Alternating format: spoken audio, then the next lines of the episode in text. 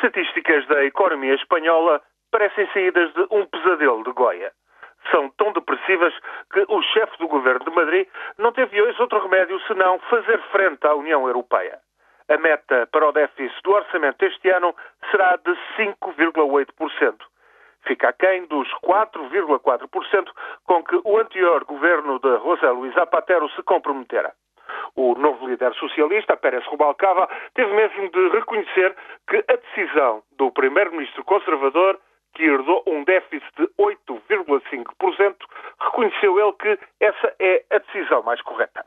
O governo de Rajoy promete, no entanto, continuar a chegar a um déficit do produto interno bruto em 2003 na ordem dos 3% conta escapar a eventuais sanções da União Europeia quando, no princípio do verão, outros Estados tiverem também de rever em alta os seus déficits.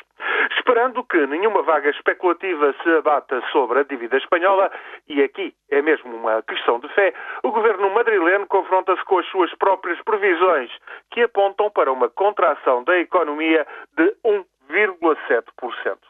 No final deste ano, haverá pelos lados de Espanha mais de 5 milhões e 500 mil desempregados. E são estimativas que correm o risco de serem revistas para pior. Basta a quebra do consumo privado e das receitas fiscais superar o previsto. Basta que os cortes nos gastos da administração central, dos governos regionais ou das autarquias se venham a revelar insuficientes. Basta que o petróleo ultrapasse uma média de 120 dólares por barril.